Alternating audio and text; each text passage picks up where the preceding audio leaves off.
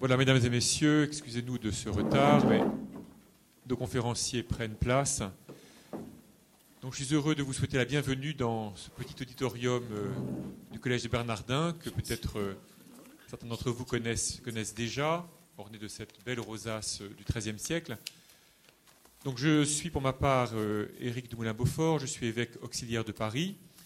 Et ici, dans le cadre du, Collège Bernardin, je participe au pôle de recherche que dirige le Père Antoine Guggenheim. Et je m'occupe d'un des cinq départements de ce pôle de recherche.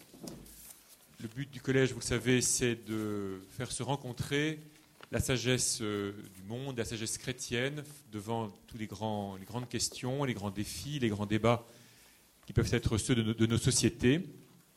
Alors le département dont je m'occupe s'appelle Liberté, Société, Paix et réfléchit donc euh, au fondement de nos sociétés, au fondement de la vie sociale, à la fois nationale et internationale, et par conséquent au fondement spirituel nécessaire, à la base spirituelle de, la vie sociale. Et c'est pourquoi je suis tout spécialement heureux d'accueillir aujourd'hui euh, M. Antoine Arjakovski, M. Michel Etchaninov et Jean-Baptiste de Foucault, à l'occasion des 100 ans de la revue Jalon, puisque l'intuition initiale de la revue Jalon en 1909 était bien justement que la crise de la société russe était une crise spirituelle et qu'il s'agissait d'en chercher un peu les fondements spirituels en vue d'un renouveau. Il me semble que les sociétés, sont peut-être toujours en crise, c'est peut-être euh, leur sort le plus, le plus ordinaire. Ce qui est intéressant pour nous aujourd'hui, c'est qu'entre Paris et Moscou, nous pouvons facilement échanger, nous pouvons facilement essayer de nous comprendre. Nos sociétés sont différentes, leur histoire est différente, en même temps elle est très proche, très voisine, elles ont été entremêlées de, bien des manières.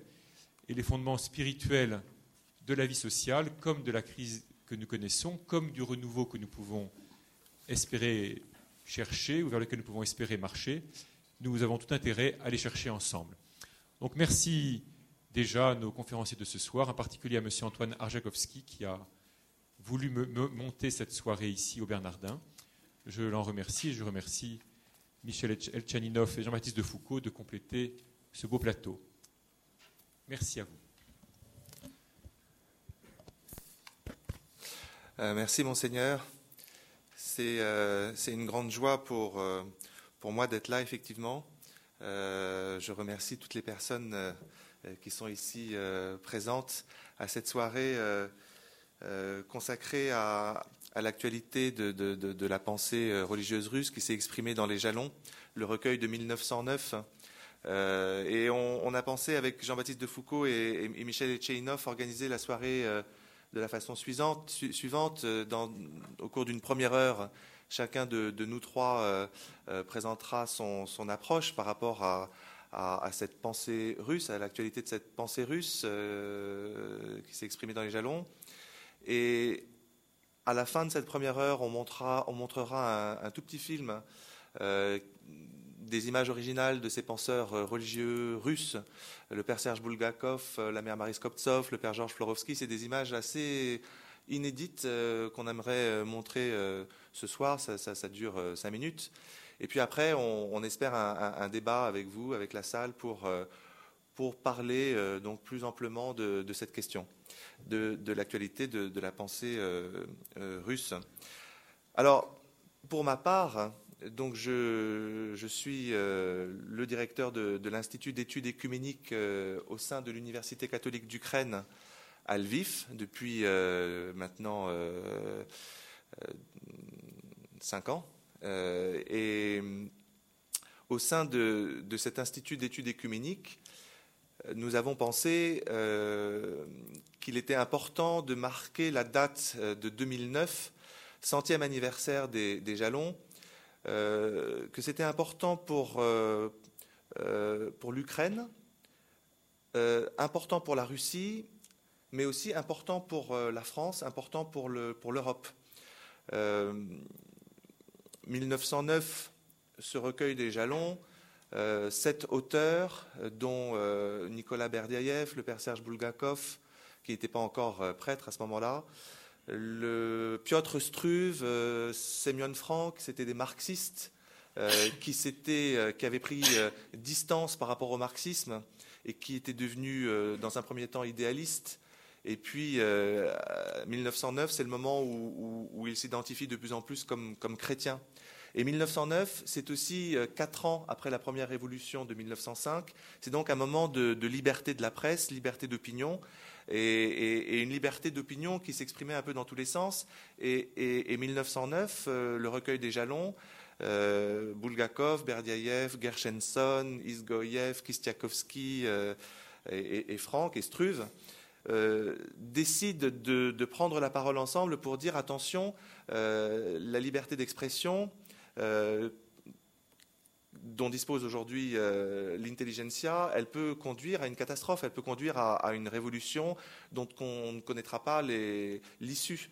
Donc euh, le point commun de, ces auteurs en 1909, c'était de dire il faut, il faut essayer d'avoir euh, euh, du dialogue, de créer du dialogue dans la société, euh, d'éviter les excommunions, les discours trop radicaux, de, changer de mentalité. Il considérait que l'intelligentsia de l'époque avait une, attitude un peu de secte, très violente, très radicale.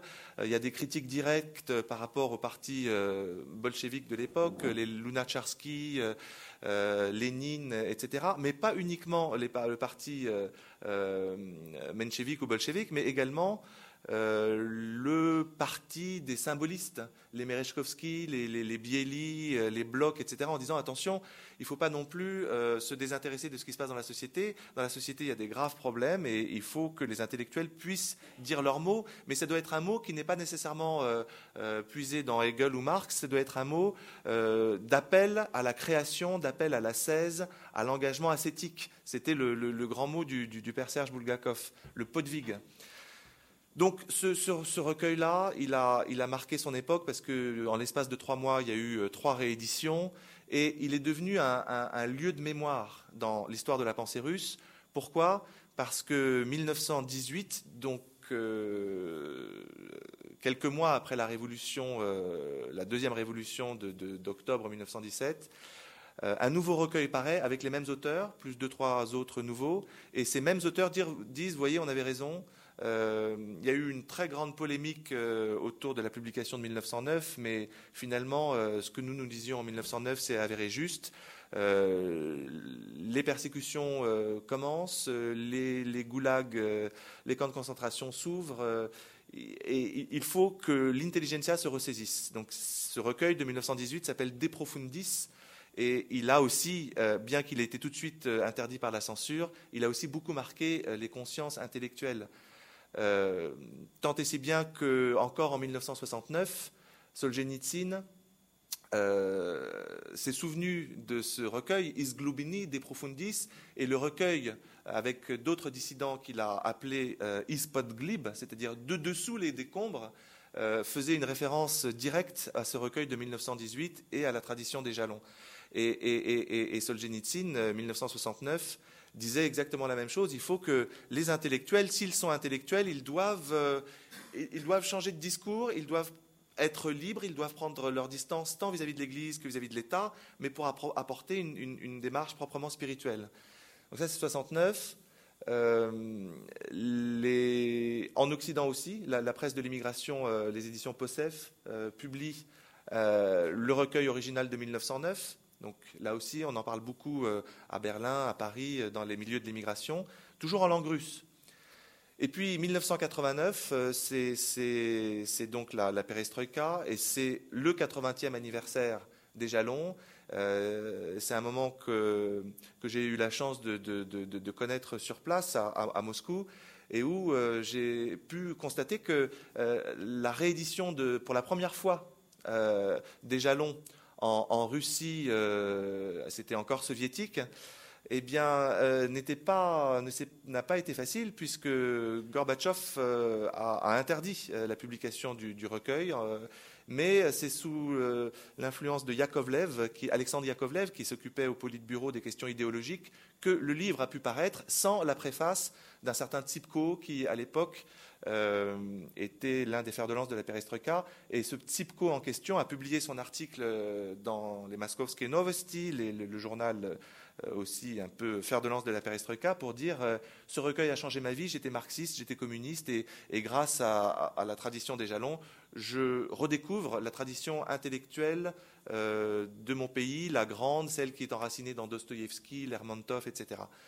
Donc, vous voyez que ce recueil Et puis alors, dernier point dans ces brefs euh, historiques du, recueil des jalons, euh, il a été euh, publié donc en, juillet 2009 et immédiatement après réédité à plusieurs reprises, ce qui fait qu'aujourd'hui on considère que c'est à, 200 voire 250 000 exemplaires que le livre s'est vendu au début des années 90. Donc ce, livre a traversé le XXe siècle est un lieu de mémoire, et est un marqueur pour une intelligentsia ouverte. Et on s'attendait à ce que 2009, le centième anniversaire, il y ait à nouveau des débats, et ça n'a pas manqué, tant en Ukraine, à l'Institut de philosophie à Kiev, euh, que à Moscou, euh, des, colloques ont eu lieu, euh, des publications, le, le journal Literaturne Gazeta, qui est le journal un petit peu euh, des intellectuels en, Russie, a publié toute une série d'articles. Et, les jalons, qu'est-ce que ça serait aujourd'hui?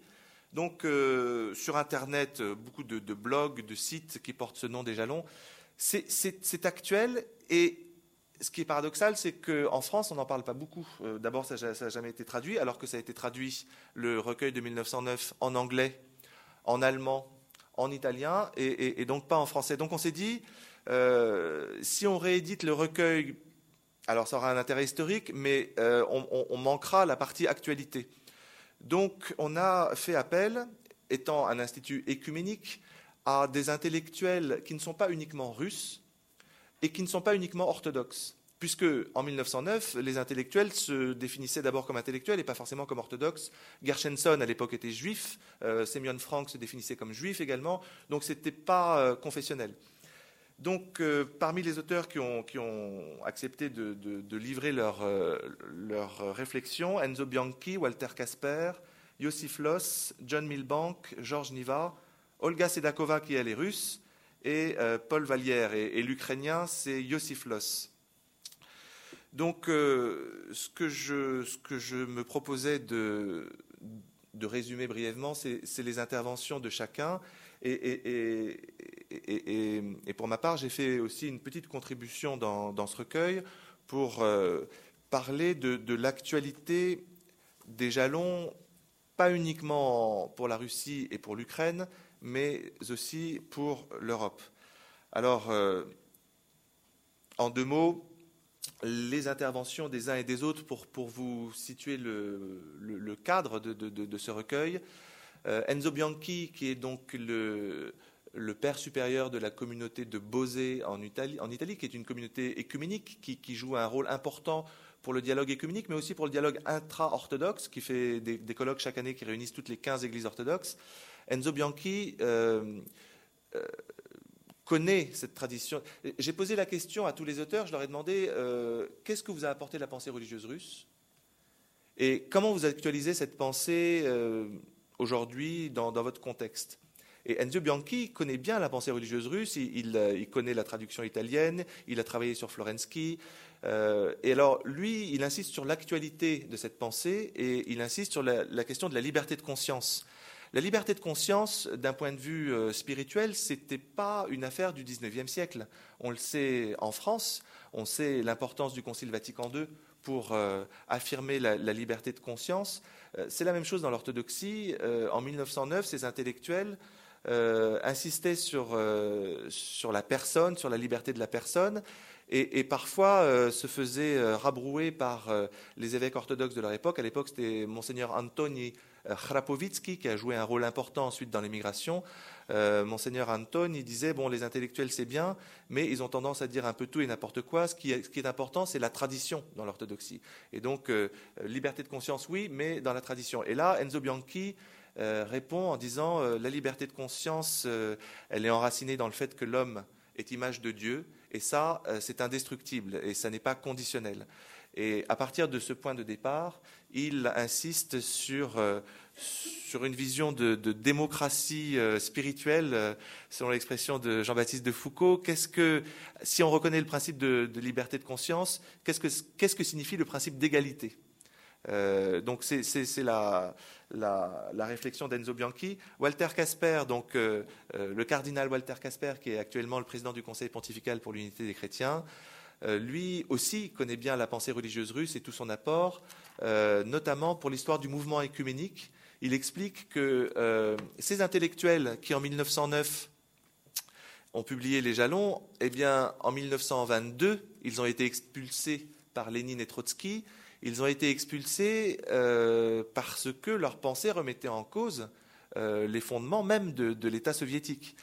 Et euh, ils se sont donc retrouvés en, Allemagne, puis en France pour la plupart.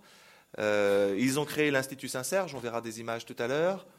Et dans les années 1933-1935, ils en sont venus à se définir, comme spirituels. Les intellectuels, c'était quelque chose qui se galvaudait un peu, euh, puisque les intellectuels russes se définissaient aussi comme intelligente, euh, les intellectuels français aussi, mais les intellectuels français ne voyaient pas forcément, euh, à partir de 1935, ce qui se passait en Italie, en Allemagne ou en Union soviétique. Et donc, ces intellectuels russes de l'immigration en sont venus de plus en plus à se définir comme des spirituels. Et ce tournant, euh, il n'est pas uniquement politique, il est aussi lié à une évolution intellectuelle. L'esprit, le, nous euh, dans la tradition grecque, c'est ça, c'est cette euh, rencontre entre l'intelligence et le cœur qui est porteuse d'un message politique. Donc Walter Casper rappelle cela en disant que surtout l'une des conséquences importantes, ça a été le mouvement écuménique. Et sans le père Serge Bulgakov, euh, sans le père Georges Florovski, il n'y aurait pas eu de conseil écuménique des églises. Euh, Nicolas Afanassiev, également professeur à l'Institut Saint-Serge, et Paul Evdokimov étaient tous les deux observateurs au, Concile Vatican II. Donc l'apport écuménique de l'orthodoxie au XXe siècle, elle est vraiment enracinée dans, cette génération spirituelle. Et, Cardinal Casper rappelle ça. Yossif Loss, donc c'est un professeur de l'université de Lviv, euh, qui est doyen de la faculté de journalisme. Alors lui, dans un style très particulier, vous verrez en, lisant ce, livre, il insiste sur un, personnage euh, qui a été oublié, euh, Bogdan Kistiakovsky, et qui était ukrainien. Alors c'est important que des, Russes, en 1909, s'associent à des Ukrainiens. Kistiakovsky était ukrainien, il se définissait comme ukrainien. Et, c'était un, juriste de haut vol qui disait il y a un petit problème dans la tradition euh, spirituelle orthodoxe, c'est qu'on a tendance à mépriser le droit. Euh, le droit canon s'est terminé au XIVe siècle. Il n'y a pas de création de droit canon après le XIVe siècle. Quant au droit tout court, les intellectuels ont tendance à le, dénigrer. Euh, et on a vu ça notamment dans les discours du parti bolchevique à partir des, années 1917. Et Kistiakowski disait il y a une valeur du droit euh, que les spirituels doivent reconnaître, c'est la valeur de transmission, euh, la valeur du maintien. Et toutes ces valeurs, euh, il, les, énumère pour dire aujourd'hui, pour la démocratie ukrainienne, et notamment pour le droit international, comment reconstruire le droit sur, la base de valeurs. Donc, je crois que c'est un, article intéressant, non seulement parce qu'il rappelle exactement qui était Kistiakowski, mais il l'actualise euh, sur la question du droit, qui est une question centrale en Ukraine et en Russie aujourd'hui. John Milbank, euh, c'est donc un intellectuel de Cambridge qui est le fondateur du mouvement radical orthodoxie, qui est un, courant de pensée très, très dynamique dans, le monde anglo-saxon. Euh, c'est donc un philosophe. Et la première phrase de son article, c'est de dire la pensée du père Serge Bulgakov, la sophiologie, c'est la pensée euh, théologique la plus créatrice du XXe siècle. Donc ça, c'est important parce que pendant longtemps, on a considéré que Bulgakov, donc l'un des auteurs des, Jalons, était plus ou moins orthodoxe. Euh, il a été accusé d'hérésie en 1935, blanchi par Monseigneur Eloge, qu'on va voir également sur le film tout à l'heure. Mais il n'y a pas de fumée sans feu. On se demandait s'il n'y avait pas quand même quelque chose qui sentait le soufre dans cette euh, pensée sapientielle du Père Serge. Et, alors, euh, voilà, il y a tout un, travail de réflexion philosophique sur la théologie du Père Serge qui dit euh, c'est euh, une pensée très importante parce qu'elle nous permet de penser ensemble la divino-humanité, la rencontre entre la sagesse créée, la sagesse incréée, mais du point de vue philosophique aussi, c'est une approche très importante. Donc, Voilà le, point de vue de, John Milbank. Georges Niva, qui est, comme vous le savez, l'un des, grands slavistes contemporains en France, lui axe son article sur Solzhenitsyn euh, Solzhenitsyn et les Jalons, en rappelant que dans euh, Octobre 16, il y a une référence directe aux intellectuels des, Jalons dans, l'œuvre de Solzhenitsyn. Euh, donc c'est peu connu et Georges Niva présente donc le, point de vue de Solzhenitsyn par rapport à, la, mécanique révolutionnaire des années 1909-1917. dans Octobre 16, on comprend qu'il y aurait pu avoir une alternative à la révolution. Ça, correspond aussi au travail qu'avait fait euh, euh, en son temps Jean-Jacques Becker sur la guerre de 14. Il y aurait pu avoir une alternative à, la guerre de 14. Eh bien, c'était le point de vue de Solzhenitsyn. Olga Sedakova, grande poétesse russe contemporaine, euh, qui est invitée partout et aussi en France. Certaines de ses œuvres sont, traduites en français. Elle est, très connue en Italie parce qu'elle est invitée régulièrement à la table du pape Jean-Paul II. Euh, Sedakova, pour moi, c'est l'une des plus grandes intellectuelles russes contemporaines. C'est un peu une, conscience morale pour la Russie, surtout après la, mort de, Sakharov et, et, Solzhenitsyn. Et donc, son, propos, c'est de commenter un, proverbe Niet chuda bez dabra. Il n'y a pas euh, de, bien sans mal. Euh, qui correspondrait un peu chez nous à la il n'y a pas de fumée sans feu.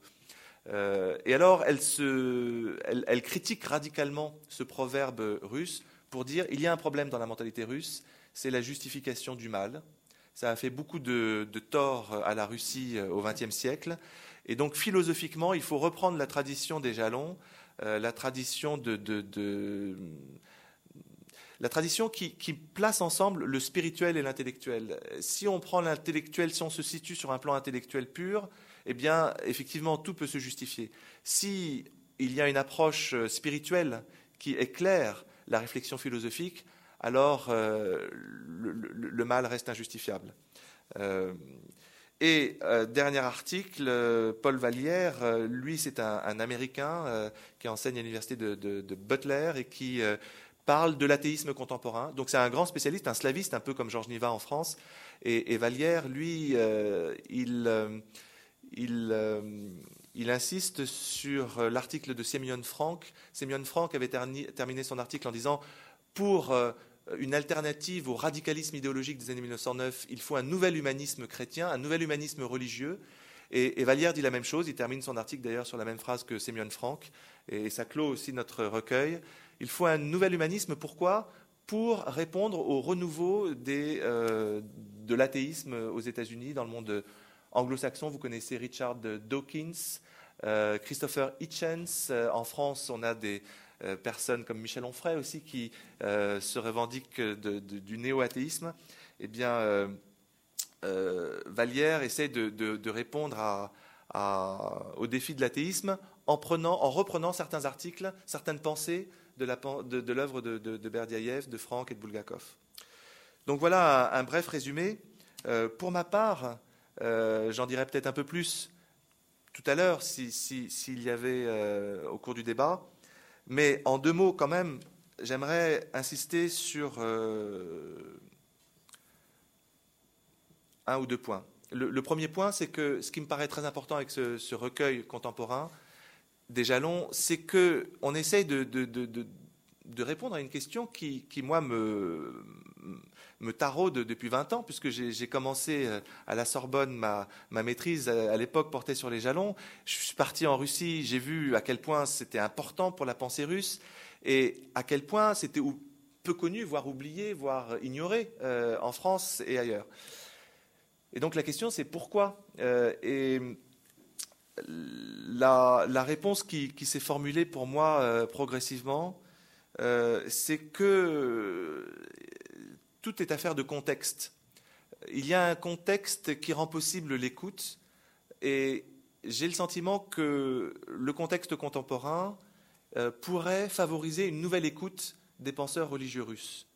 Euh, alors, pourquoi? Parce que, eh bien d'abord, euh, sur un plan politique, en Russie, le président Medvedev, le Premier ministre Poutine cite régulièrement les penseurs russes les penseurs religieux russes, comme Ivan Ilyin en particulier.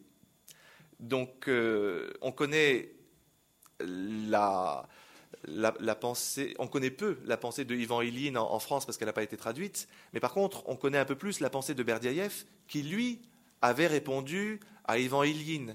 Et ce qui est euh, malheureux, c'est qu'on ne connaisse pas en Russie la réponse de Berdiaïev à Ivan Ilyin sur une question qui est essentielle pour l'État russe contemporain, c'est euh, la légitimité de l'État de droit. Euh, sur quoi, peut-on légitimer la violence d'État?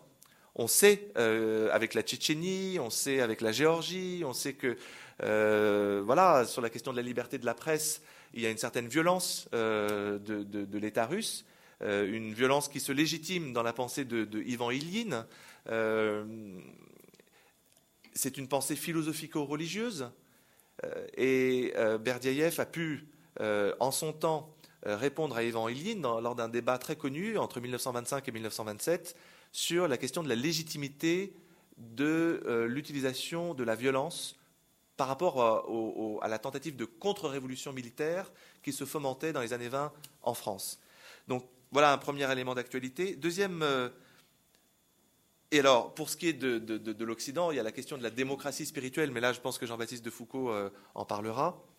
Deuxième point, sur le plan intellectuel. Sur le plan intellectuel, on a entendu les penseurs religieux russes dans les années 20-30 comme étant des, des, gens qui faisaient le, lien avec la pensée allemande, qui introduisaient euh, Husserl, qui introduisaient euh, Heidegger, qui, parlait de, la pensée de Hegel aussi, je pense à Kojève mais euh, on se disait que finalement, cette pensée religieuse, c'est un, idéalisme mal digéré. Euh, il y a même eu un colloque en 1968 à Aix-en-Provence, très connu, qui s'appelle l'idéalisme russe et qui parle de Berdiaïev, de Bulgakov, comme des idéalistes. Donc, un, grand malentendu par rapport à cette pensée qui a passé beaucoup de, temps dans les années 20-30 à critiquer l'idéalisme allemand. Donc, il y avait un problème d'écoute, de contexte intellectuel. Aujourd'hui, eh bien, c'est un peu différent, euh, puisque euh, on connaît mieux, bien sûr, en France, la pensée allemande, et surtout, eh bien, on, essaye de, de, réhabiliter des concepts importants pour la pensée russe, à savoir la notion de participation. Par exemple, John Milbank dit la modernité est passée à côté de la notion de participation.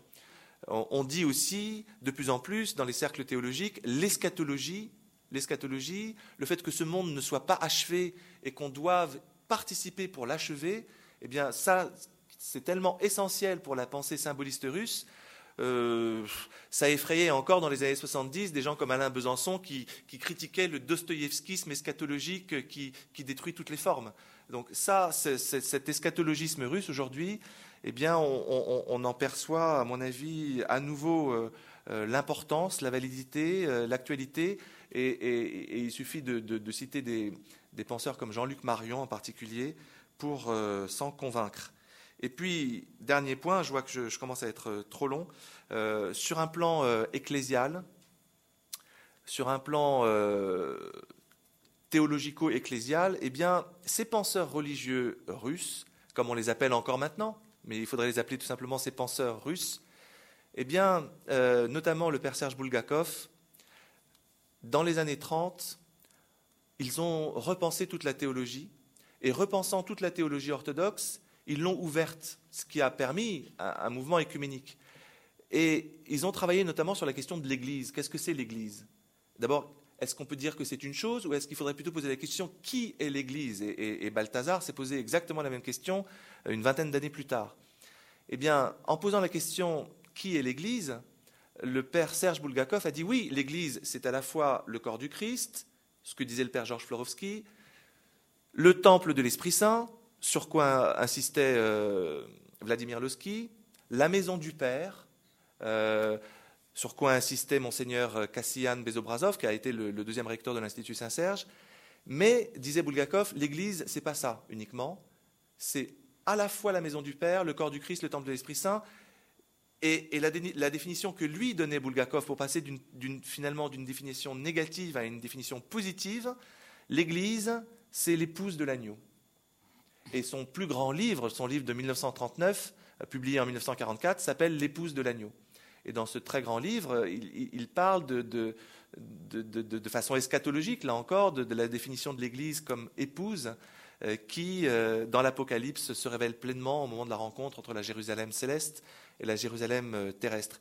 Eh bien, ce thème-là de l'Église comme épouse, eh bien, il, prend aussi son importance en Occident, puisque au synode des évêques de l'Église catholique à Rome sur la parole de Dieu il y a deux ans, le cardinal Ouellet a insisté, et c'était le rapporteur du, synode, le cardinal Marc Ouellet a insisté dans, sa présentation euh, sur, ce shift, sur ce tournant de, la définition de, l'Église comme épouse de l'agneau, parce que euh, c'est cette euh, nouvelle définition d'Église qui permet d'élargir, de désinstitutionnaliser, si vous voulez, la vision de mystique de, l'Église. Et ça, c'est à nouveau, là encore, ce qui rend audible euh, la pensée euh, russe euh, de la tradition des jalons. Voilà en quelques mots ce que je voulais dire dans, cette, contribution du, recueil sur les jalons 100 ans après. Et je pensais qu'il était important que Michel Elcheninov, qui est donc agrégé de philosophie, rédacteur de Philosophie Magazine, auteur de plusieurs livres, notamment d'un livre sur Dostoïevski, sur la pensée russe, puisse euh, dire euh, euh, son point de vue de philosophe normalien agrégé sur cette pensée russe et notamment sur les débats contemporains par rapport à cette tradition de, la philosophie russe. Et ensuite, Jean-Baptiste de Foucault, qui, qui, a suivi ce même cheminement de, de, l'intelligentsia vers le spirituel, puisqu'il a, créé les nouvelles solidarités face au chômage euh, au début des années 80. Euh, il a créé aussi un, réseau de, réflexion qui s'appelle euh, Démocratie spirituelle. Démocratie et spiritualité. Démocratie et spiritualité. il est très engagé dans, dans, les réseaux des semaines sociales de France. on a eu la chance aussi à, à, Lviv de, de l'accueillir et, et, d'écouter euh, sa pensée euh, qui marie à la fois son expérience professionnelle, il a travaillé à Bruxelles auprès de, Jacques Delors, il est un, euh, haut fonctionnaire au ministère des Finances, avec sa réflexion d'intellectuel spirituel et, donc en continuation par rapport à, à ces penseurs russes. voilà, donc Michel, c'est à toi. Merci. Bonsoir. merci au Collège des Bernardins. Euh, merci à vous tous d'être venus. Merci beaucoup à, Antoine Arjakovski de, nous accueillir et de nous proposer de, réfléchir ensemble effectivement à, l'actualité de la, pensée russe. Euh, avec Antoine, je partage deux convictions en fait qui, font que je suis vraiment ravi d'être là. La première conviction, c'est que euh, la pensée russe d'il y a 100 ans n'est pas réservée seulement à l'histoire des idées, à l'archéologie, mais qu'elle peut avoir euh, une, importance pour euh, penser notre présent et éventuellement préparer l'avenir. Par exemple, celui de la Russie. Euh, deuxième conviction, c'est celle suivant laquelle la pensée russe ne doit pas être réduite à quelques clichés du style Saint de Russie ou Amslav qui permettent justement de ne pas euh, recevoir euh, son actualité. Euh, la pensée russe a et doit avoir une, véritable place dans la réflexion philosophique contemporaine. J'en suis profondément persuadé, et c'est ce dont témoigne le, séminaire que, Antoine Arjakovski connaît bien, auquel je participe chaque mois, qui est le séminaire Solovyov à Paris. pour illustrer ces, deux convictions et pour rendre hommage à, cette actualisation des jalons 100 ans après, euh, je voudrais juste vous raconter une, petite histoire, euh, une histoire euh, peu connue, une histoire un peu ancienne, certes, qui date des années 20 et des années 30 du XXe siècle, une histoire très peu connue, une histoire, une page un peu oubliée de l'histoire de la philosophie, qui me paraît pourtant essentielle, essentielle sur deux thèmes au moins, qui sont la place de la rationalité dans la pensée philosophique et dans, notre vie finalement aujourd'hui, et euh, la question de l'avenir de l'Europe. Euh, cette histoire, c'est celle de deux philosophes, un allemand très très connu dans le monde entier, c'est Helmut Husserl, le fondateur de la phénoménologie transcendantale, euh, qui est né en 1859, qui est mort en 1938, et de ses rapports avec un autre philosophe, euh, un peu oublié en France, qui s'appelle euh, Léon Chestov. Euh, Léon Chestov, qui est né sept ans avant Husserl, sept ans après Husserl, pardon, qui était de sept ans son, son cadet, et qui est mort la même année en 1938. Euh, Léon Chestov connaissait parfaitement, évidemment, toute la génération euh, de Berdiaïev euh, et de tous ceux qui ont écrit dans les jalons. Il n'y a pas participé et il est arrivé comme les autres, à peu près dans les années 20 à Paris, il s'est installé en France. Il a eu une, un rôle très important dans la vie intellectuelle française. Il a notamment euh, beaucoup euh, aidé euh, Georges Bataille à lire Dostoïevski, à lire Nietzsche. C'est quelqu'un qui a eu un rôle très important, qui est maintenant dans l'université française et puis parmi les, intellectuels d'aujourd'hui assez oublié. malheureusement, parce que c'est un penseur extrêmement radical, extrêmement provocant, qui a une plume extraordinaire, merveilleusement traduite par Monsieur de Schlotzer. c'est un philosophe qui presque toute sa vie, a voulu lutter contre l'emprise de la rationalité sur euh, la pensée philosophique, sa tradition, mais aussi finalement nos vies. Il a voulu libérer euh, la place de euh, la vie spirituelle et de la vie religieuse et la dégager de cette emprise. Au contraire, Edmund, Edmund Husserl, fondateur de la phénoménologie, était quelqu'un qui a tenté de redéfinir justement la rationalité dans les premières décennies du XXe siècle. Alors cette histoire est vraiment intéressante parce que nous avons affaire à deux figures, une ultra célèbre aujourd'hui puisque Husserl est étudié, commenté, euh, euh, édité partout dans le monde et que le mouvement phénoménologique euh, manifeste toujours sa vitalité dans, dans le, le, monde philosophique, et donc un autre qui est un peu oublié. Chestov, donc c'est quelqu'un qui a lu assez tôt Husserl et il, dit que c'est lui qui l'a fait connaître en France. Bon, c'est pas exactement, c'est pas tout à fait exact, mais c'est vrai que euh, Chestov a euh, publié assez rapidement au XXe siècle euh, des, des, études sur euh, des articles sur Husserl. Euh, les, relations entre les deux philosophes ont été au départ très polémiques. Euh, Chestov a lu un article célèbre de Husserl en 1911 qui s'appelle, qui s'intitule La philosophie comme science rigoureuse. Euh, bien sûr, cet article a fait réagir, parce que pour euh, euh, la philosophie, au contraire, doit se dégager de cette exigence de scientificité, doit se dégager de cette emprise de la raison qu'elle connaît depuis le Moyen Âge et qui s'est accrue depuis les grandes métaphysiques du XVIIe siècle, notamment Leibniz, qui enserre même Dieu dans les raies de la raison. bref, Chestov a publié une réponse à cet article de Husserl qui s'appelle Memento Mori, n'oublie pas que tu es mortel.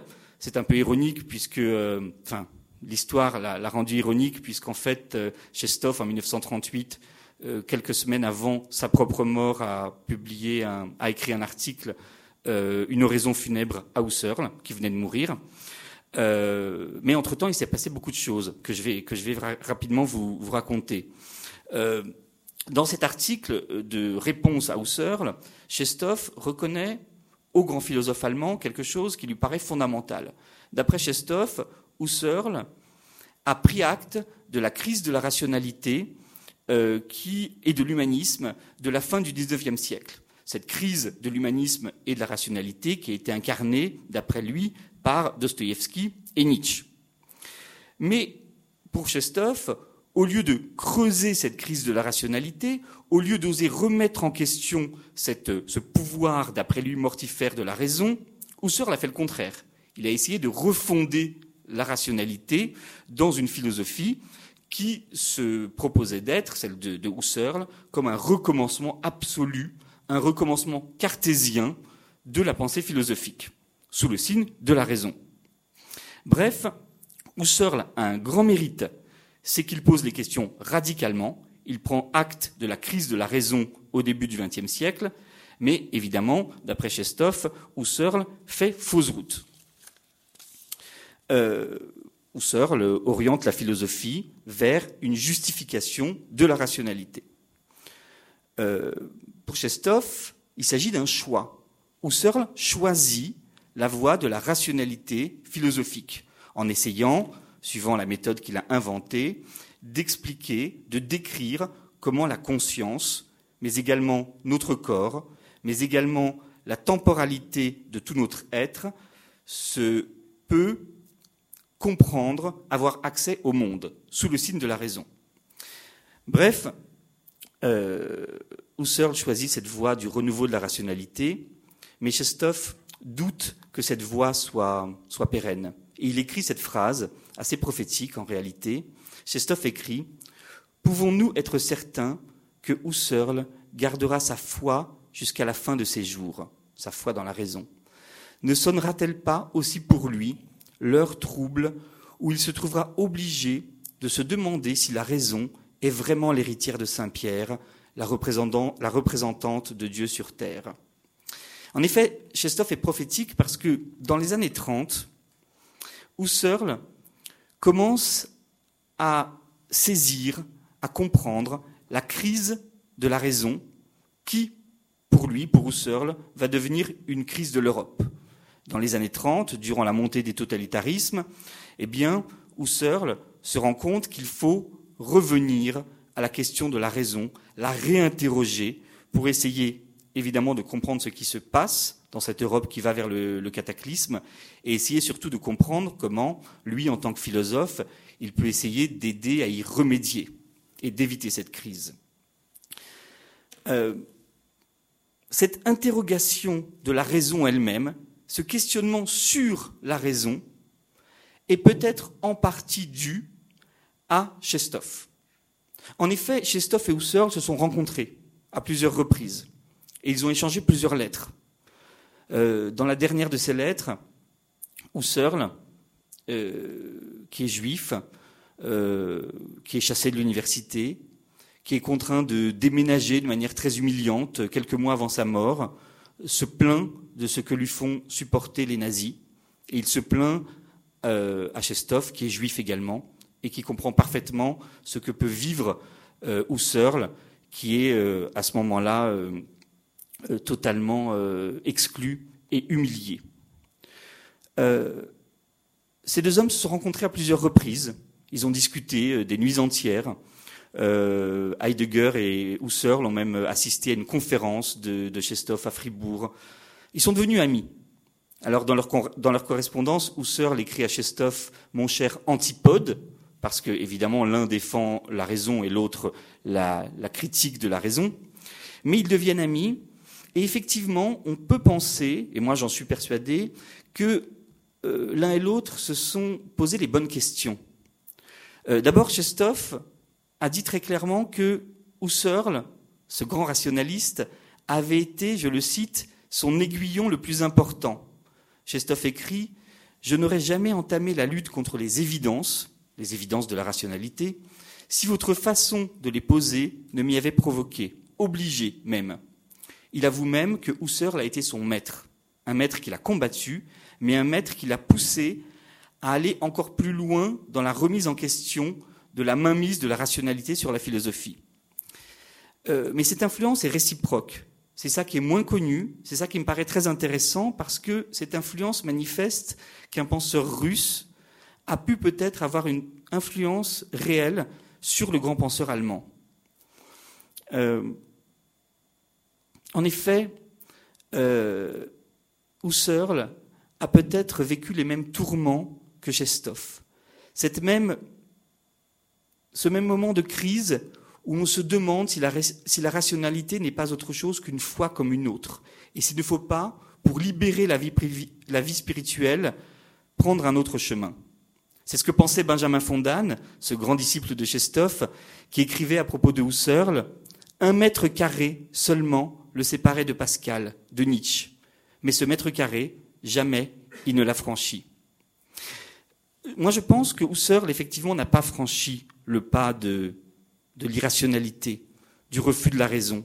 Mais en tout cas, il a entendu Chestov, il a entendu cette interrogation fonda fondamentale sur la valeur de la rationalité.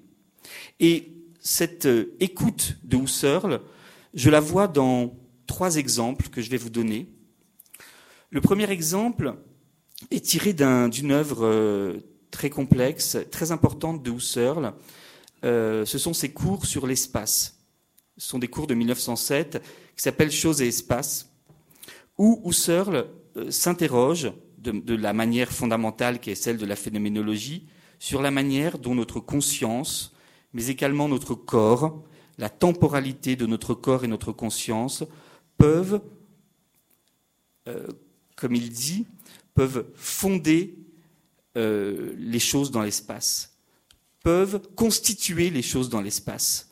Comment peut-on, de manière a priori, philosophiquement, sans céder des sciences, essayer de comprendre comment nous pouvons percevoir l'espace? Alors Husserl a une démarche extrêmement complexe dans cette œuvre. Il, montre notamment que c'est grâce non seulement à notre conscience, mais aussi à notre corps, à notre corps en mouvement, à la sensation de notre corps en mouvement que nous pouvons constituer l'espace et les choses dans l'espace. Donc, que notre conscience et notre corps donnent une, sorte de cohérence, de stabilité au monde qui nous entoure, donnent une stabilité perceptive euh, à cette salle, à cette table euh, et à la rue. Mais à la fin de ce livre, Husserl se pose une question. Il se demande si cette euh, consistance, cette cohérence, cette stabilité sont rationnelles.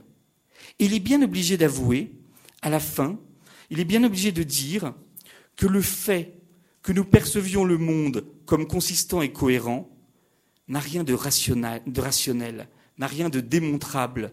Nous ne sommes plus chez Descartes, où Dieu et la preuve de Dieu viennent nous assurer de la vérité de nos premières vérités. Ici, Husserl se heurte dans une note magnifique de ce cours euh, sur choses et espace, il se heurte à ce qu'on appelle en philosophie la facticité de ce qui est, et il dit que cette euh, cette stabilité du monde n'est pas forcément un fait rationnel. Il dit Pourquoi un monde doit-il exister et devoir exister? En réalité, je ne vois pas qu'ils le doivent. Il explique donc que c'est un fait irrationnel. Cette rationalité serait un fait irrationnel. Husserl tente de reconstruire une pensée rationnelle de notre rapport au monde et de l'existence de ce monde, mais il se heurte au, fait que ce monde-là peut disparaître et que nous ne pouvons jamais fonder totalement la rationalité de ce monde. Premier exemple du fait que Husserl est bien conscient que la rationalité est un moment de notre existence, est un moment de notre construction intellectuelle, mais qu'il n'a pas la place unique et souveraine, et qu'il peut à tout, moment être, être détrôné par autre chose, qu'il appelle l'irrationalité, mais qui peut aussi s'appeler la foi ou la mystique. Deuxième, et d'ailleurs, euh, Husserl écrit à Chestov en 1929, Je prends très au sérieux vos tentatives d'ouvrir pour nous, pour nous tous, un monde de Dieu dans lequel on peut vivre et mourir. Quand il dit ça, euh, Husserl essaye de prendre en compte l'interrogation fondamentale de Chestov, qui est non pas une euh, interrogation purement rationnelle, mais qui est une interrogation existentielle sur notre place dans le monde. Qu'est-ce qui fait la valeur de notre existence dans le monde? Pour Chestov, c'est la foi. C'est Jérusalem contre Athènes. Et c'est ça qui rend à notre, qui donne à notre vie cette place digne d'être vécue dans le monde. Et vous voyez que Husserl entend ce que lui dit Chestov, et Husserl en répond, en réponse, écrit un texte magnifique en 1934 qui s'appelle La Terre ne se meut pas. Husserl, qui est déjà euh, exclu d'université par euh, le régime nazi, Husserl se demande quelle est la place, quelle est sa place dans un monde qui est en train de, s'effondrer sous ses yeux, dans un monde où on l'exclut, dans le monde où bientôt euh, toute une partie de la population n'aura plus sa place et sera envoyée à la mort. Et alors il tente une sorte de, de théorie phénoménologique de la Terre, où il explique que la vérité copernicienne et galiléenne d'une Terre qui se meut est certes scientifiquement exacte, mais que ce n'est pas elle qui peut fonder notre véritable existence perceptive et affective dans ce monde. Que pour pouvoir avoir un sol sur lequel vivre, comprendre et aimer, il faut que ce sol, cette terre sur laquelle nous vivons, ne se meuve pas. Ainsi, dans un acte un peu fou, il le dit lui-même, Husserl, d'une manière assez proche, de, assez proche Chestov finalement, va à l'encontre des lois de la science et explique que, que pour qu'une vie soit véritablement humaine, il faut qu'elle ait un socle, il faut même qu'elle ait, comme il le dit, une arche. Au milieu de, l'océan, en furie, il faut avoir un sol sur lequel pouvoir, pour pouvoir avoir une vie euh, acceptable. Dernier exemple de, de l'influence possible, et à mon avis euh, très probable, de Chestov sur Husserl, une conférence euh, célèbre prononcée à Vienne en 1935 sur la crise de l'humanité européenne. Husserl euh, se demande ce que c'est que l'Europe, non pas seulement de manière euh, territoriale et géographique, mais il se demande ce que c'est que cette figure spirituelle qu'est l'Europe. D'après lui, cette figure spirituelle est définie par la philosophie, c'est-à-dire par une manière de toujours prendre du recul sur ce qu'on vit, ce qu'il appelle la réflexivité, et d'essayer d'en rendre compte par la rationalité. Mais attention, la rationalité qu'invoque Husserl en 1935 n'est plus la rationalité scientifique rigoureuse de 1911. C'est une rationalité qui n'est pas celle proposée à son époque par les sciences de la nature. C'est une rationalité libre de toutes les élaborations scientifiques qui sont en train progressivement de grignoter tous les espaces euh, de, de l'existence et des, sphères humaines. C'est une rationalité qui est une rationalité de libre interrogation sur le monde et qui donc n'a pas grand-chose à voir avec cette science, science des classes, science des races, évidemment, à son époque, qui, qui ont une importance euh, pseudo-sciences, bien sûr, mais qui euh, prennent une importance majeure dans les sociétés totalitaires. Donc, Husserl, en 1935, plaide pour une rationalité renouvelée, une rationalité qui n'est pas unilatérale, dit-il, je le cite dans son texte de 1935, et il essaye de mettre l'Europe, l'Europe comme figure spirituelle, sous le signe d'une rationalité qui ne soit pas l'irrationalisme, qui peut, d'après lui, mener à la barbarie, mais qui ne soit pas non plus la rationalité purement objectiviste des sciences de la nature. Donc Husserl, je pense, a entendu le, message de Chestov. Euh, il l'a dit. Je pense qu'il l'a entendu de plusieurs manières. D'abord en évoquant une possible irrationalité fondamentale du monde. Ensuite, en évoquant une vie humaine qui ne soit pas seulement fondée sur des lois de la nature, mais sur une véritable expérience. Et enfin, en essayant de construire une théorie renouvelée de la rationalité. Donc, d'après moi, le, dialogue entre Husserl et Chestov est exemplaire. Ces deux intellectuels juifs, l'un victime du communisme, qu'il a chassé de son pays, l'autre victime du nazisme, ont su dialoguer malgré des positions apparemment opposées. Ils ont, à mon avis, pu parvenir à la certitude que la rationalité n'est pas une contrainte, mais une valeur. Même si Chestov s'est orienté vers une philosophie prophétique et mystique, Husserl a voulu prendre en compte les interrogations radicales de Chestov et dessiner euh, la voie d'une rationalité régénérée par l'exploration de ce qu'il appelle le monde de la vie. Eh bien, euh, cette, cette, rencontre, cette, rencontre qui a duré une, vingtaine d'années entre ces deux philosophes, euh, me paraît exemplaire puisqu'elle montre que euh, la philosophie russe, euh, nourrie de Byzance, nourrie de la philocalie, peut véritablement avoir une influence sur une philosophie rationnelle allemande.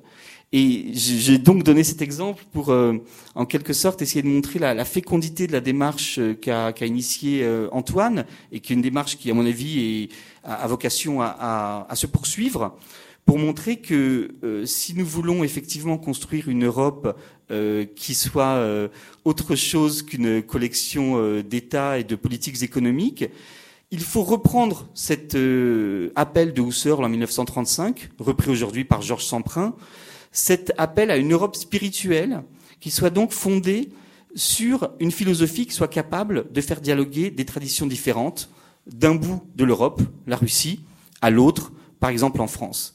Et donc je, remercie aussi, je remercie beaucoup Antoine pour, pour cette démarche qui, à mon avis, a beaucoup d'avenir. Merci Michel, c'est tout à fait passionnant. J'espère qu'on pourra parler de tout ça au moment de la discussion. Euh, on prend un petit peu de retard par rapport à ce qu'on avait prévu et je passe donc tout de suite la parole à, Jean-Baptiste de Foucault, euh, dont j'ai oublié de dire qu'il avait aussi écrit un livre très important, euh, Les trois cultures du développement humain. humain c'est ça. Écoutez, je vous remercie beaucoup de votre invitation. Je suis très honoré de me trouver dans une telle assemblée avec des personne aussi éminente et aussi compétente sur les sujets philosophiques, euh, alors que moi je ne suis pas un philosophe de métier, je suis un philosophe, euh, si on peut dire, amateur. J'ai d'ailleurs découvert à cette occasion que j'avais été influencé par la pensée russe. J'ai dû être influencé d'autant plus que je la connais mal, donc euh, l'influence a été d'une grande pureté. Il n'y a pas eu de, médiation qui l'ait troublé. Néanmoins, euh, euh, la découverte de Dostoïevski a été quand même pour moi un moment très important. je dirais qu'au moment de l'adolescence, c'est-à-dire au moment où, où au fond, beaucoup de choses se mettent en place, ou essaient de se mettre en place, il y a eu Malraux d'un côté, l'aventure, la politique, la destinée, c'est la politique, comme dirait Merleau-Ponty. Et puis, de l'autre côté, Dostoïevski, et la question du mal, affrontée euh, avec euh, une grande force, une grande, euh, un grand courage aussi, un courage. et c'est peut-être ça qui me paraît le plus important dans la, ce que je crois comprendre de la pensée russe, quelques petites choses que j'ai pu lire, puis ce magnifique livre des jalons. J'ai pu citer aussi la préface, qui est assez remarquable aussi. Je trouvais que la préface était très passionnante. C'est une capacité, au fond, à, prendre le risque de la pensée audacieuse. Il me semble qu'il y a une capacité d'audace dans la théologie russe, une capacité à penser la cosmologie, à aller plus loin. Enfin, il y a une espèce de liberté, je trouve, que je sens un peu moins, peut-être, je me trompe, mais enfin, voilà, je dis ce que je sens en tout cas. Euh, dans la théologie, je dirais, euh, européenne de l'Ouest. Alors, ce que je crois, ce qui m'intéresse, moi, dans cette, euh, cette scansion des jalons, au fond, qui, qui interviennent à plusieurs reprises, c'est que je pense que toute époque est une grande époque, comme l'a dit Tepuki, et que toute époque a un défi particulier à résoudre, des défis particuliers à résoudre, et que chaque génération a une tâche particulière à accomplir. Euh, voilà, donc la création est magnifique, mais imparfaite, c'est entendu, comme le dit Monseigneur de Comanès. Et donc, comment va-t-on se débrouiller avec l'imperfection du moment C'est ça qui me paraît intéressant. Et je pense qu'en France, aujourd'hui, nous sommes dans une situation quand même assez particulière, sinon un peu tragique, qui peut, d'une certaine façon, rappeler la période des, jalons. Je pense qu'actuellement, nous sommes confrontés, euh, euh, dans notre pays, en Europe, peut-être en Europe, un peu plus en France qu'en Europe, nous sommes d'une certaine façon un élément avancé de la crise, à un ensemble de cinq crises qui s'accumulent les unes sur les autres. Il y a une crise du sens, il y a une crise euh, du lien social, de l'exclusion, qui est une crise grave à laquelle nous sommes confrontés depuis, euh, depuis le, premier choc pétrolier, c'est-à-dire depuis ce premier choc, euh, nous n'avons jamais connu de paix sociale acceptable. Le chômage n'a jamais été résorbé, il a toujours euh, marqué profondément, insidieusement, euh, durablement, désastreusement la société. Dans une crise écologique, une crise financière, une crise économique. Ça fait quand même beaucoup. Et euh, cette crise se produit à un moment où les désirs euh, sont activés de toutes parts, bien au-delà des possibilités de satisfaire ces désirs. Nous sommes passés dans une société relativement sobre, habituée à la pauvreté, cherchant à en sortir, mais qui a eu plutôt des bonnes surprises pendant les Trente Glorieuses. Fond, les biens ont été au devant de désirs qui n'osaient pas s'exprimer, qui auraient pu rêver d'une télévision en 1950. Et euh, tous ces biens qui nous paraissent aujourd'hui naturels, euh, exigibles, presque des droits de, chacun, euh, n'existaient pas, mais il s'est produit un processus de légitimation progressive du désir, une montée des, des standards de vie qui fait qu'aujourd'hui, nous devons vivre, nous sommes dans une situation où les désirs sont bien supérieurs aux moyens de les satisfaire. Et ça, c'est une situation à haut risque. Car quand il y a à la fois cinq crises à résoudre qui vont demander des efforts importants, des efforts partagés, des efforts collectifs, et cette situation où les désirs sont légitimes, on a de gros risques que soit les efforts ne soient pas acceptés, soient refusés. Donc il y a une accumulation des individualismes, des corporatismes, pour refuser de faire le passage vers une autre un autre développement, une autre société, soit, euh, soit qu'on ait la tentation autoritaire pour euh, faire les réformes, soit enfin qu'il y ait les tentations euh, dans lesquelles il n'est pas, pas si facile d'éviter du bouc émissaire, trouver des boucs émissaires. Donc cette crise pour moi est un, et pour un certain nombre d'amis avec qui je travaille, je réfléchis, cette démocratie et spiritualité, mais c'est un appel à penser euh, à agir et à vivre autrement. Sinon, nous n'allons pas nous en sortir. C'est une crise qui montre, euh, euh, qui fait apparaître des limites. Nous avons cru au fond qu'il n'y avait plus de limites. Nous retrouvons le sens des limites, limites de la nature. On ne peut pas indéfiniment prélever sur la nature. limites de l'individualisme, de l'individualisme autoréférencé, parce que toute l'idée sur lesquels on a beaucoup euh, reposé, que le, chacun poursuivant son intérêt et avec quelques bonnes régulations de marché, eh bien, on pouvait produire mécaniquement de l'intérêt général. Voilà, ça aussi s'est remis en cause. Et puis, euh, limite du désir, du désir de rentabilité, du désir de, euh, d'utilité, de matérialisme, euh, désir d'argent, de pouvoir, dont on voit bien que ça provoque euh, des effets désastreux quand tout ça n'est plus régulé. Donc la question spirituelle refait surface, parce qu'au fond, l'économie ne peut plus donner tout ce qu'elle promettait. Patrick Vivray, avec qui je travaille souvent, euh, et Edgar Morin aussi, disent qu'au fond, on est passé de, de l'économie du salut dans les sociétés traditionnelles, sociétés chrétiennes, au salut par l'économie.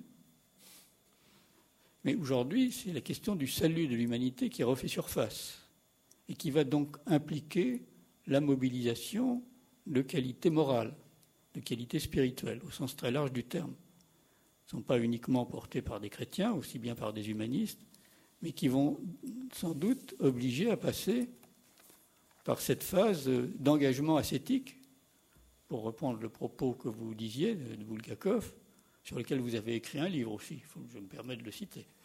Il y en a pas, c'est la seule vie de Bulgakov, si je crois savoir. Que j'ai lu en plus, celle-là. C'est vrai que c'est quand même un peu. Voilà, donc je pense que nous sommes à un moment qui a des points communs avec, euh, avec 1909. Euh, je ne suis pas sûr qu'on va échapper à la violence dans nos sociétés. Euh, le tragique n'est pas si loin.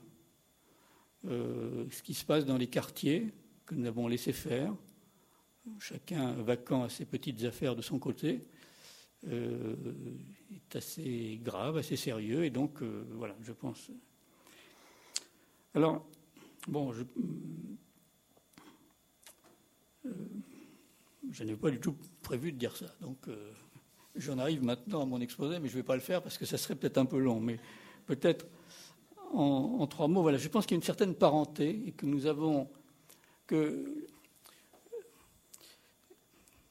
ma génération a échoué, a partiellement échoué, parce qu'elle n'a pas su tirer les conséquences de mai 68 finalement. Mai 68 a été au fond une révolte spirituelle. Je pense qu'on peut l'analyser comme ça sans trahir trop les choses. Mouvement d'euphorie, d'excitation et d'élévation. La dialectique de l'excitation et de l'élévation mériterait d'être creusée parce qu'elle est intéressante. Donc c'était à la fois de l'élévation et de l'excitation qui n'a jamais réussi à se vivre comme, euh, quelque chose d'accéder à une liberté spirituelle, au fond, euh, de construction en commun. Ça a elle, a été obligée d'utiliser les vieux oripeaux de, révolutionnaires, qui étaient pourtant déjà assez sérieusement plombés, des drapeaux rouges et des drapeaux noirs pour euh, se donner un peu de puissance. Et puis elle a dégénéré en permissivité euh, et en individualisme finalement. Mais, comme le dit aussi Patrick Vivray, ces questions sont toujours devant nous. Donc, nous n'avons pas su interpréter spirituellement mai 68, ni en tirer les, conséquences. Et c'est peut-être dû au fait que euh, le christianisme, au fond, euh, a été confronté à un choc très brutal avec la modernité, enfin en tout cas, me semble-t-il, dans dans l'Europe occidentale. moi, j'ai vécu mon adolescence comme un moment où les critiques de la philosophie du soupçon, les trois maîtres du soupçon, Marx, Nietzsche, Freud, tapaient quand même très fort sur, euh, sur la religion sur en général et le christianisme en particulier. Et la réponse qui a été donnée a été une réponse, je dirais, de nature plutôt politique au sens très large du terme, c'est-à-dire l'acceptation de la modernité, Vatican II, mais ça n'a pas été une réponse métaphysique. Le christianisme, en n'a pas trouvé sa réponse métaphysique à la crise de la modernité. En tout cas, c'est comme ça que je l'ai perçu. Et donc, personnellement, moi, j'ai été obligé de me tourner un peu vers d'autres sources que je ne trouvais pas entièrement, à tort ou à raison, pas que j'ai raison, je, parle d'un itinéraire. Mais puisqu'on confronte des itinéraires, je me sais de me placer dans le modeste, à mon modeste niveau dans cette logique. Et donc, j'ai trouvé une source qui m'a beaucoup éclairé. Alors, c'est amusant parce que je ne pensais vraiment pas que vous parleriez du CERN. J'ai quelqu'un qui s'appelle Raymond Abellio, je ne sais pas si ça vous dit quelque chose, sans doute pas, qui est quelqu'un qui a beaucoup travaillé sur UCERN et notamment sur un élément que vous n'avez pas cité de, du CERL, qui est ce fameux phénomène de l'époquet, dans lequel tout d'un coup la conscience aboutit à une certaine connaissance illuminative, en tout cas c'est comme ça qu'Abelio l'exprime, je n'ai pas beaucoup lu CERL, donc qui m'a aidé à trouver un cadre dans lequel, un cadre un, peu gnostique, disons les choses, gnostique, disons les choses, qui m'a aidé à poser euh, mon esprit, on peut dire ça, c'est-à-dire le sentiment du caractère divin du monde, finalement. Voilà. Le, monde n'est pas Dieu, bien entendu, mais Dieu ne se réduit pas au monde, mais au fond, le monde est à l'intérieur de Dieu. Donc, c'est une pensée dangereuse. Un alcool euh, et donc, euh, donc certains ne se relèvent pas. Moi, ça a provoqué un assez gros conflit avec euh, mon christianisme d'origine, mon christianisme familial, et ça m'a obligé à construire. les conflits euh, avec les maîtres spirituels sont souvent productifs. Dans la tradition ésotérique, on dit que le disciple doit tuer le maître. Voilà, donc et c'est à partir de là que ma, fait, ma démarche euh, s'est faite.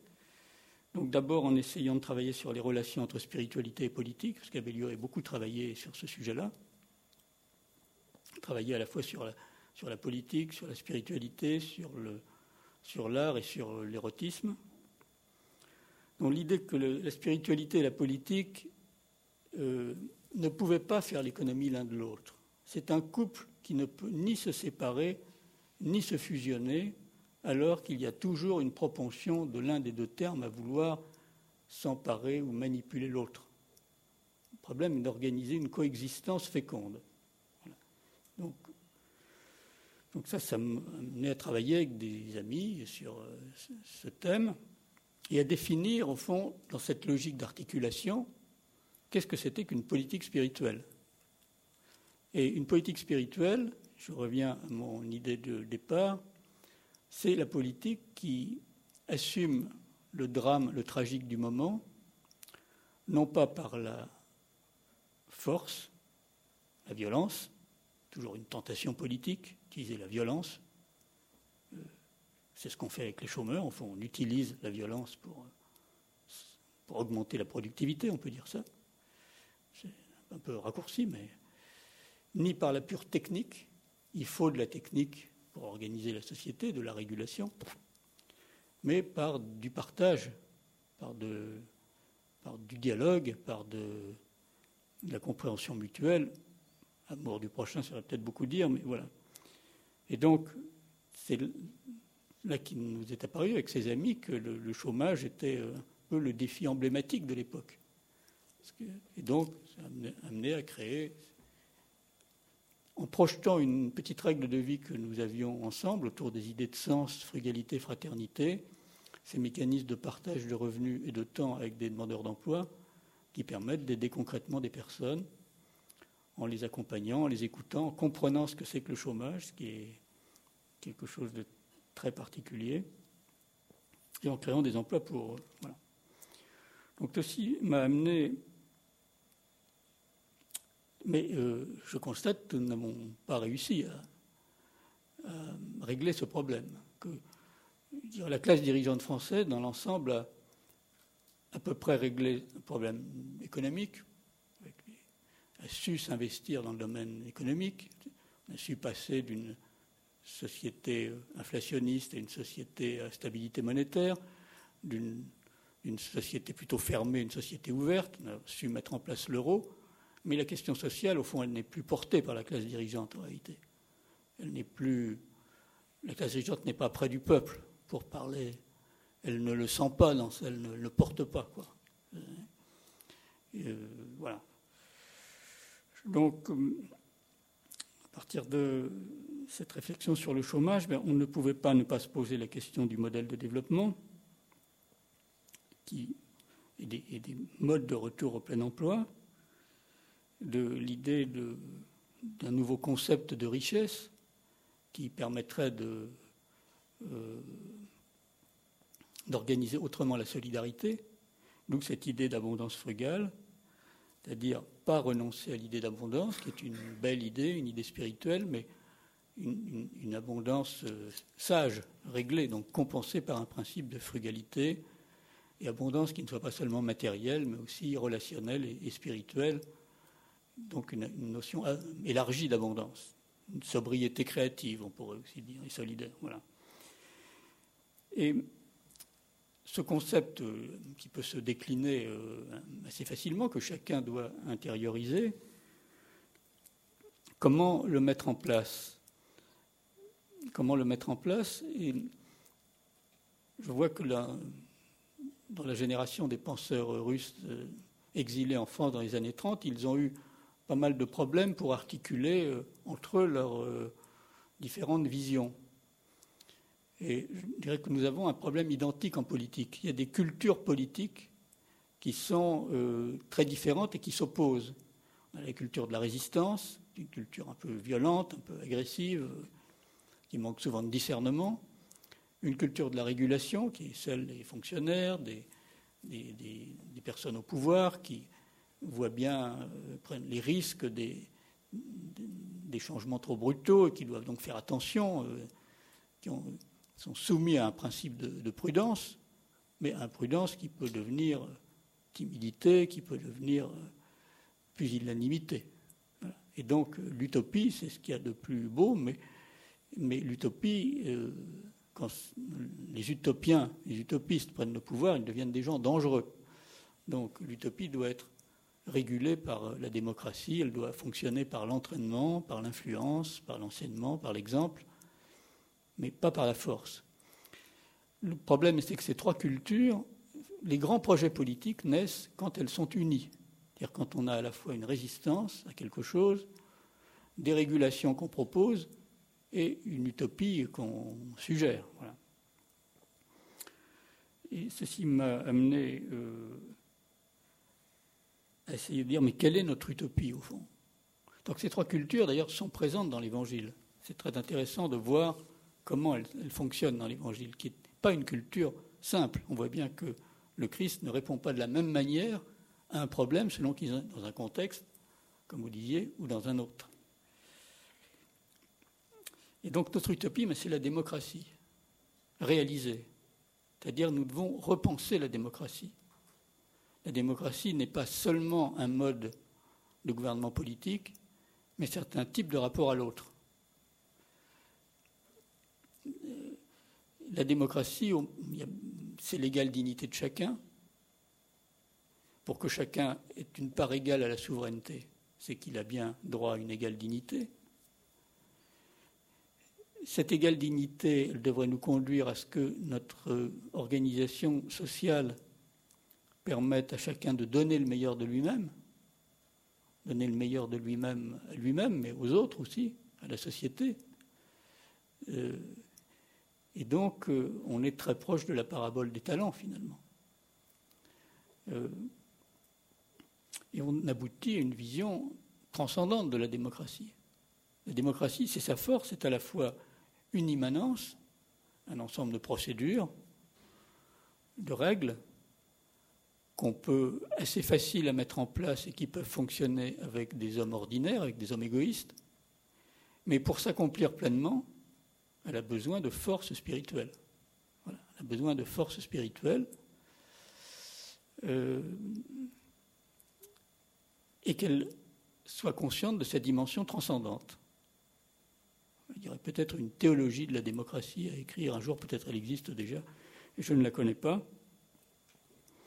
D'où l'idée de, réfléchir aux relations entre démocratie et spiritualité, qui sont des relations à double sens. La démocratie, pour s'accomplir, a besoin de ressources spirituelles, mais les spiritualités, qui ont des tendances aussi à l'autocratie, ont besoin d'une régulation démocratique. Donc, euh,